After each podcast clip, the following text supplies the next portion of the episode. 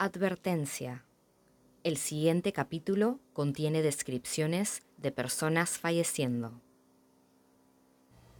Ya, empezamos a grabar. Hola, yo soy Claudia Valdivieso y esto es Nuestras Historias, un podcast donde peruanos cuentan un poco sobre sus vidas, ayudándonos a entender a nuestra sociedad. En el capítulo de hoy, Mateo. Siendo médico, para mí cada número que veo representa una persona y las experiencias de una persona no se reflejan en una celda de Excel o en un punto en una gráfica.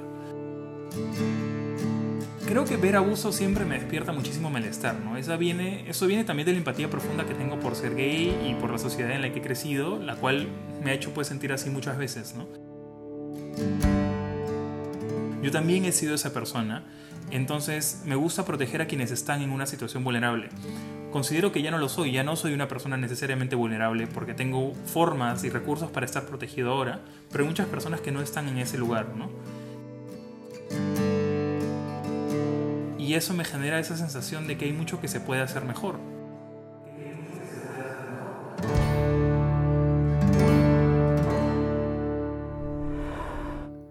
Mateo es de Lima, pero vive en Londres. Tiene 31 años y es epidemiólogo. Sus ganas de ayudar a quienes más lo necesitan lo han llevado a formar parte de la lucha contra el coronavirus y de la lucha por los derechos LGBT. Soy médico, tengo una maestría en epidemiología y métodos cuantitativos, manejo de datos y análisis. Y tengo también una maestría en control de enfermedades infecciosas que es más acerca de desarrollar programas de salud, en los que también llevé cursos de antropología. Entonces mi trabajo se centra entre, entre lo cuantitativo y lo cualitativo, pero siempre aterrizado a enfermedades infecciosas y a epidemiología. ¿Te acuerdas desde qué edad tienes esa empatía por otros? Eh, tengo, por ejemplo, un recuerdo de cuando era niño, estaba en el parque y vi que unos chicos mayores le tiraban piedras a las palomas y a mí me parecía terrible. Y mi mamá me dijo, si ves algo que no te gusta, dilo, acércate, ¿no? Diles que está mal, usa tu voz. Creo que puedo ser también a veces una persona muy dura, muy tajante al alzar mi voz. Puedo ser una persona sumamente crítica. Y eso viene también de haber sido en algún momento muy vulnerable. Puede ser también una forma de protegerme. Desde los 4 o 5 años eh, yo sabía que había algo diferente en mí. ¿no? Incluso desde pequeño empecé a notar que me gustaban los chicos. No tenía otras palabras para expresarme y esas palabras las pusieron otras personas, ¿no?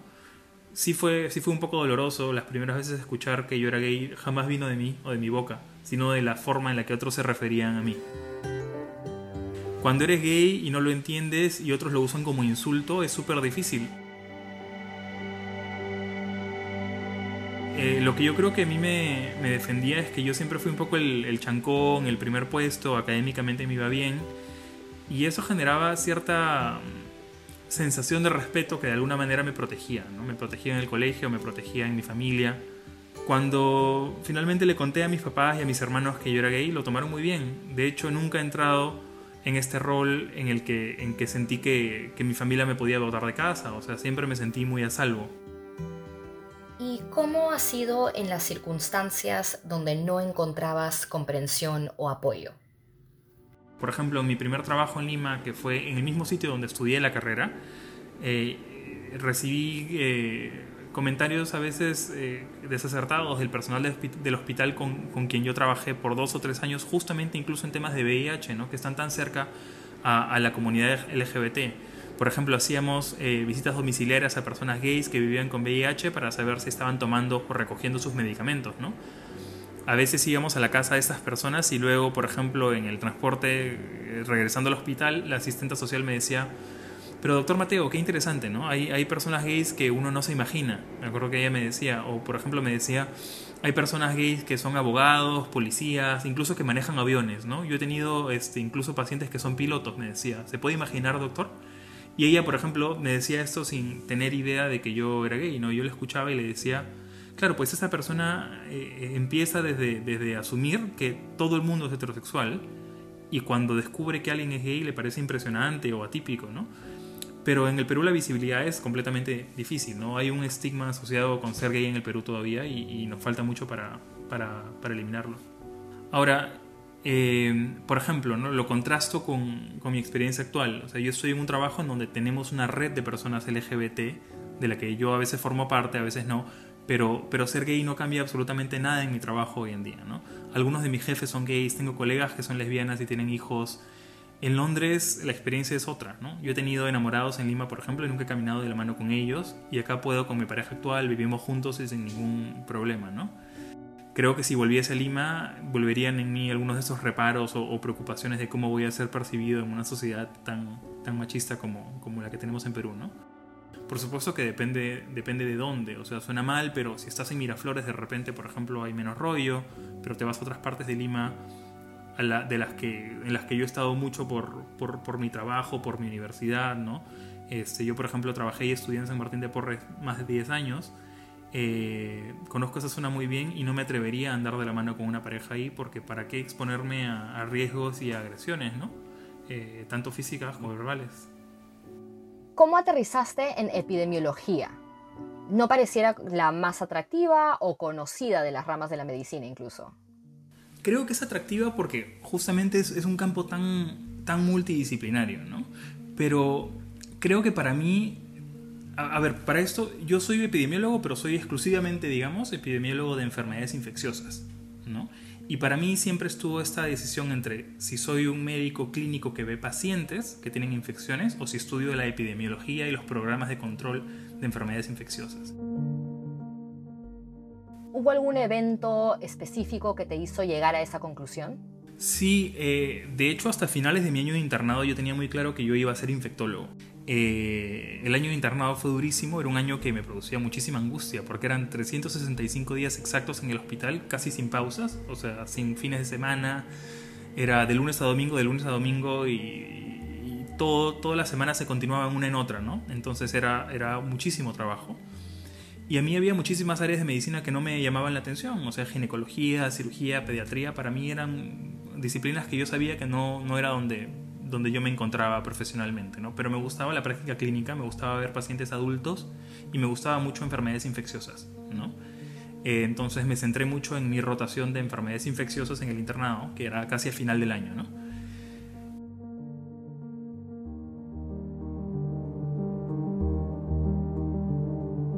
Un día fui un poco cansado al hospital, creo que era un domingo, y me encontré a este paciente con el que yo había estado trabajando ya hacía más de un mes con una tuberculosis mal, mal curada. Era una tuberculosis que había dejado una secuela en el pulmón sobre la cual se había sentado un hongo. Eh, ese hongo estaba dentro de una especie de un espacio vacío, imagínate como una burbuja en el pulmón y el hongo estaba ahí dentro y lo que había era un, un, riesgo de un sangrado, porque el hongo lo que hace es invade el tejido pulmonar, invade las venas y arterias y puede haber un sangrado respiratorio, que puesto de una manera muy franca de suceder es como ahogarse en tu propia sangre. ¿ya? Suena, suena muy crudo, pero es, es realmente lo que pasa. Uno no puede entrar el aire porque la vía respiratoria está llena de sangre. Y esto es, es una emergencia cuando el sangrado está activo, pero cuando no hay un sangrado activo, se, se clasifica como una urgencia, que es algo que se puede tratar en diferido. ¿no?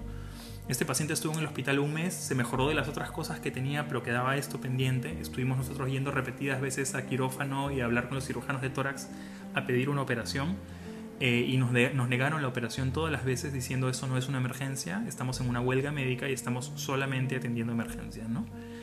Pasó lo que, lo que uno esperaría que, que, que suceda en esta situación, ¿no? Eh, ese domingo en la mañana fui a hacerle su chequeo habitual, le oculté los pulmones, eh, me dijo que tenía un poco de dolor, pero muchas veces cuando uno, eh, cuando uno ve a los pacientes se da cuenta que se quejan de un dolor muy leve y rara vez son señales de algo más grave. ¿no? Si el paciente ya está hospitalizado y ahora estamos dando medicamentos en un día domingo, no es algo que necesariamente nos, nos alertaría. ¿no? Y, a mí me había costado muchísimo construir esa confianza de decir, un dolor pequeño no, no es señal de, un problema más grande, ¿no? O sea, uno tiene que, uno tiene que leer mucho y trabajar mucho para, para no eh, sobre entre cosas que, que, parecen pequeñas, ¿no? Y a mi criterio profesional eso era algo que me pareció pequeño, ¿no? Eh, me fui a escribir una nota en su historia diciéndole que él estaba bien, el dolor parece que lo había tenido desde hace unas semanas ya, y al rato escucho unos gritos, me llama la esposa y me dice que su esposo está sangrando, y yo entro al cuarto y veo a a, este paciente vomitando sangre, ¿no? Em, y me miró, me miró a los ojos eh, y me dijo, ahora sí me van a operar. Y eso fue lo último que dijo, ¿no? Entonces eh, se murió ahí. Yo lo tenía en brazos, lo subí en una camilla. Eh, había otros pacientes en el, en el, cuarto, porque imagínate que no es este, un cuarto privado, es un hospital público. Entonces la sangre de esta persona estaba sobre otros pacientes, sobre mí, sobre la esposa. Los niños del, del señor estaban afuera porque no podían entrar, pero estaban por la ventana, o sea, podían haber visto todo. Eh, eh, no había equipo de resucitación en el piso, entonces tuvimos que arrastrar la camilla por el estacionamiento, recuerdo todavía, encima del estacionamiento, imagínate, tenía, te digo este detalle, el estacionamiento era como de, de, piedritas, entonces no podíamos rotar la camilla porque las ruedas se tragaban en las piedritas, o sea, era este pequeños detalles, ¿me entiendes? De cosas que te hacen la vida más difícil. Y, y el paciente estaba ahí ya, pero absolutamente pálido por la cantidad de sangre que había perdido, yo cubierto en sangre, ¿no?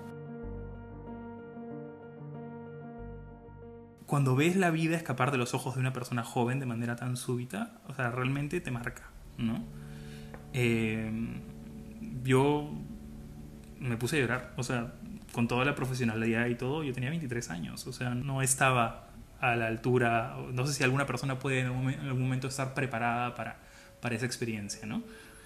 Eh, y esta, este pata tendría la edad que yo tengo ahora, o sea, 30, eh, con dos hijos, una, una esposa, ¿no? Al día siguiente yo ni quería volver al hospital, no quería volver al hospital nunca más. O sea, si yo podía no volver a pisar un hospital en mi vida, yo feliz, no me importaba si había estudiado siete años de medicina, ¿no? Eh, pero tuve que hacerlo, porque yo no era la única persona en el equipo y yo era, tenía gente a mi cargo, un par de personas un poco más jóvenes que yo, este, pero nunca volví a usar un estetoscopio. Terminé la carrera y dije, la medicina clínica no es para mí, lo que yo voy a hacer es mejorar los sistemas de salud y epidemiología se volvió un espacio absolutamente eh, estimulante para mí. Yo estoy aquí ahora y, me encanta lo que hago, pero no me olvido. Ahora, para esto no existe una residencia, que es la especialidad médica en epidemiología en sí misma. O sea, tú lo haces de repente con un doctorado, con una combinación de maestrías. Entonces, en ese sentido yo tuve que más o menos armarme mi propio camino, que fue un poco, un poco difícil porque sería mucho más fácil aplicar un programa de tres años que me dice, ya, está, eres un epidemiólogo infeccioso, ¿no? pero para mí fue un poco como, como tratar de construir la, experiencia que me avalaba. Y dentro de toda esta preparación profesional, eh, tuve la oportunidad de estar en Liberia, en África del Oeste, y en ver eh, desde una perspectiva más antropológica la relación que había entre dos comunidades de pacientes, una comunidad de pacientes con lepra y una comunidad de pacientes con úlcera de Buruli, que ambas son enfermedades de la piel, eh, tienen un crecimiento y un desarrollo lento, que pueden causar este, eh, incapacidad motora, mucho estigma, ¿no? Entonces estuve un mes y medio, seis semanas en un hospital donde trataban este tipo de casos, pero de manera integrada. Entonces tenían los dos tipos de pacientes en el mismo hospital. Y yo había hecho un diplomado de antropología visual en esta búsqueda eterna de qué es lo que quiero hacer. En una época cogí fotografía y me metí mucho a antropología, por ejemplo. Eh, y quería aplicar parte de eso en esta maestría. Entonces en esas seis semanas, que fue, un proyecto que me gustó muchísimo, un día que era feriado me llamaron, este, era el feriado porque era la independencia de Liberia y eran fiestas patrias. ¿no? Yo estaba en, en, mi casa de huéspedes que, donde yo vivía y me llamaron porque había un chico al que yo había entrevistado el día anterior, que era un chico joven de 14 años que tenía una, un caso súper severo de úlcera de Buruli, con desnutrición. Eh, la mamá lo había llevado al médico, al médico tradicional entonces el chico en lugar de haber estado ahí recibiendo medicinas, había estado recibiendo baños de barro sobre las lesiones por cuatro o cinco meses. Entonces sus piernas eran realmente una infección desastrosa. Hubo que poner muchos antibióticos. Yo, por supuesto, no, no manejé el caso. Yo llegué cuando el caso ya estaba mejorando mucho y por su experiencia tan marcada fue que, dice, le dije, oye, me gustaría este, que participes en el proyecto. Hablé con él y con su mamá y tuvimos una conversación como de una hora grabada para, la, para, para el proyecto, ¿no? Y al día siguiente de esta conversación es que me llaman y me dicen, oye, este chico eh, se ha puesto súper mal en la noche, le ha dado una diarrea muy fuerte y está eh, súper deshidratado. Entonces nos preocupa que, que, no esté bien, ¿no? Puedes venir tú que eres médico, ¿no? En una, zona con tan, tan, pocos recursos, para ellos yo era el médico de Reino Unido, ¿no? El, el doctor de Londres. Entonces eh, yo no me sentía realmente en esa capacidad, pero dije voy y ayudo lo que puedo. Yo llegué y el chico estaba ahí inconsciente, absolutamente deshidratado muy delgado. No había un estetoscopio pediátrico porque el chico tenía talla pediátrica. El chico entró en shock ahí mismo y los médicos que estaban ahí me miraban como si yo tuviese que tomar una decisión, ¿no? Como si yo fuese el que tenía que hacer algo al respecto. Em, yo no me ponía el estetoscopio hace años y me pasaron un estetoscopio. Lo cogí con miedo, porque la última vez que eh, había cogido mi estetoscopio había sido durante el internado y por supuesto me traía recuerdos. Y me tuve que poner el estetoscopio nuevamente solamente para decir que el corazón del chico ya no latía, ¿no? Y que no había nada que pudiésemos hacer. Entonces solamente me puse el estetoscopio casi como, como símbolo de muerte, ¿no?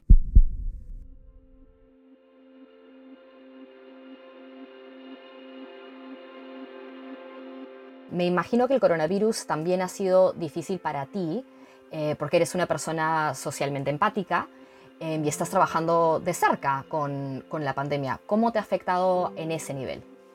Me ha afectado definitivamente, ¿no? Eh, nunca, nunca hemos tenido una, una, pandemia de esta dimensión, yo creo, por lo menos no en el último siglo. creo que la vida de todas las personas en el planeta ha sido de una u otra manera afectada por el COVID y estamos acostumbrados a que esas cosas no sucedan, pues, ¿no? Que sucedan solamente en las películas y, que nunca aterricen a la realidad. Entonces es un escenario, es un escenario complicado. Eh, siendo empático, como dices, todo esto por supuesto que me, genera tristeza. O sea, siendo alguien que ha visto personas morir eh, y que las pocas veces que he visto personas morir me ha afectado tanto, al haber estado como parte del gobierno británico con tantos fallecidos y a veces a ver que teníamos mil personas fallecidas en un solo día. O sea, me llegaba una base de datos con mil personas. Y como yo tenía que, mezclar las dos bases de datos para ver quiénes eran casos nuevos, quiénes eran fallecidos, tenía acceso a toda la información, por supuesto súper super confidencial, pero tenía acceso a los nombres y apellidos para, para, para machear las dos bases de datos, edad, ocupación. Entonces, a veces me decían, Mateo, necesitamos los datos ya, pero me tenías a mí leyendo la lista de las mil personas, o sea, viendo los nombres, viendo las edades, diciendo, estas personas han fallecido en un día, mil personas, ¿no? Entonces eso me afectaba, o sea, y eventualmente eh, pedí, por ejemplo, eh, ya no ser parte del equipo que contaba fallecidos, o sea, ya no ser parte del equipo de mortalidad. Entonces yo veía los casos nuevos y veía las transmisiones, pero por un tema de salud mental dije, prefiero no estar contando muertos. Y para mí es difícil ahora, por supuesto, porque estoy lejos de Perú, ¿no? No estoy en Perú hace más de un año, no sé cuándo pueda regresar. Sé que en Perú las cosas han estado súper, súper difíciles por tener tantos amigos médicos y por tener a mi familia ahí también. Y pienso en ellos, ¿no? Pienso en, lo mal que le están pasando, en a veces no, tener, no tener un horizonte claro de cuándo va, va a terminar todo esto, ¿no? Entonces creo que mi participación también ha venido desde, desde un sentido de, de, responsabilidad, ¿no? De sentir que incluso si estoy aquí en casa en Londres, tengo que estar involucrado con lo que está pasando en Perú. Ahora, a raíz de la pandemia, la epidemiología ha cobrado notoriedad y tú has recibido mucha atención en Twitter. ¿Cómo ha sido navegar eso? Ganar visibilidad en Twitter para mí ha sido una experiencia mixta, ¿no? Ha sido genial apoyar, pero eh, ese nivel de visibilidad, por ejemplo, ver que me etiqueten o me, o me mencionen en artículos periodísticos siempre me hace entrar en dudas, ¿no? De qué, impresión estoy generando, qué, qué, reputación profesional puedo estar ganando de manera inadvertida por, por, la forma tan rápida en la que van las redes sociales, ¿no? Definitivamente estoy orgulloso de, de estar haciéndome un nombre en mi profesión y poder comunicar ciencia y ser reconocido como un científico. ¿Te sientes libre de mostrar quién eres en redes sociales? Pienso que sí. Eh, yo fui, fui abiertamente gay desde un comienzo y lo hago en Twitter como para que las personas que, por ejemplo, pueden ser homofóbicas se vayan de mi red porque, porque no tengo interés en, interactuar con personas que, que, no me respetan, ¿no?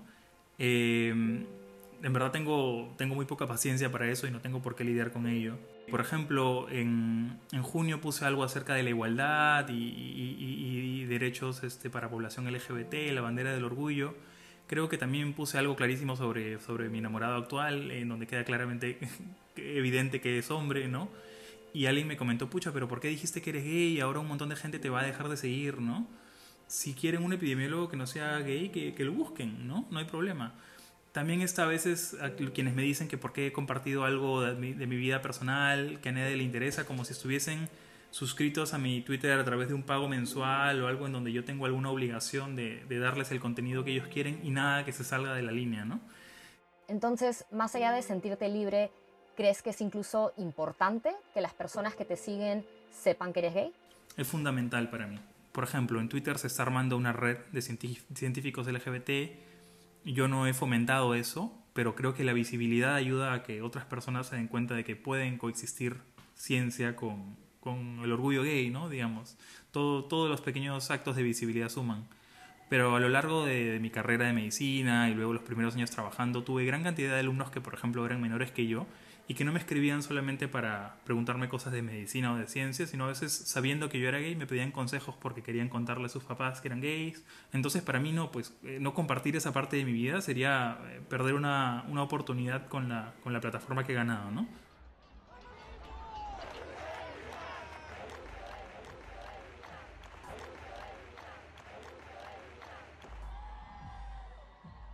Obtener una mayor visibilidad de la comunidad LGBT juega un rol clave en mejorar la autoestima de los miembros de dicha comunidad y generar su mayor aceptación por parte de terceros.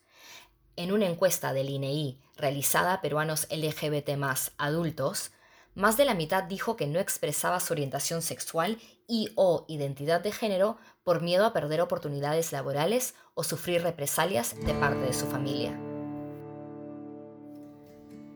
¿Ves que en el Perú hayan personas haciendo ese trabajo de representación que tú estás haciendo? Creo que sí, o sea, hay figuras públicas como por ejemplo Alberto de Belaunde, es un amigo mío muy querido eh, desde hace muchos años, ¿no? Y él tiene una cantidad de respeto, este, creo que ha sido uno de los, eh, de los congresistas más votados. Por supuesto que a veces uno va a entrar en redes sociales y va a haber insultos, va a haber agravios, ¿no? Pero, por ejemplo, él siendo un candidato súper joven, eh, tiene muchísima gente que lo respeta y que lo avala, sabiendo claramente que él es abiertamente gay, ¿no? Yo creo que el Perú necesita más gays famosos, ¿no? Más lesbianas famosas, más personas trans visibles, no necesariamente en farándula, como es el cliché, que, que, está muy bien, por supuesto que está, está genial, ¿no? Pero también en otros roles, en roles este, que rompen estereotipos, ¿no? Congresistas, médicos, ininvestigación, ingeniería, empresa. ¿Qué falta para que eso suceda?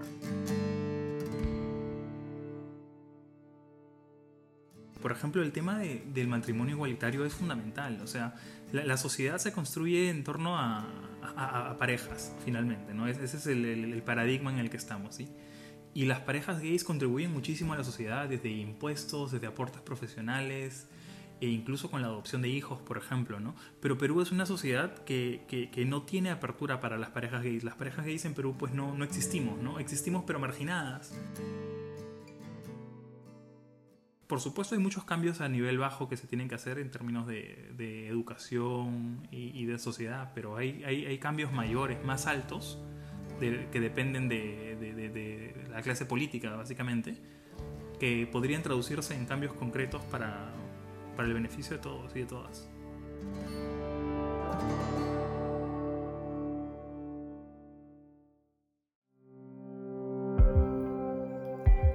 Agradezco a Mateo por compartir su historia con nosotros. Nos vemos en la próxima para escuchar otra de nuestras historias.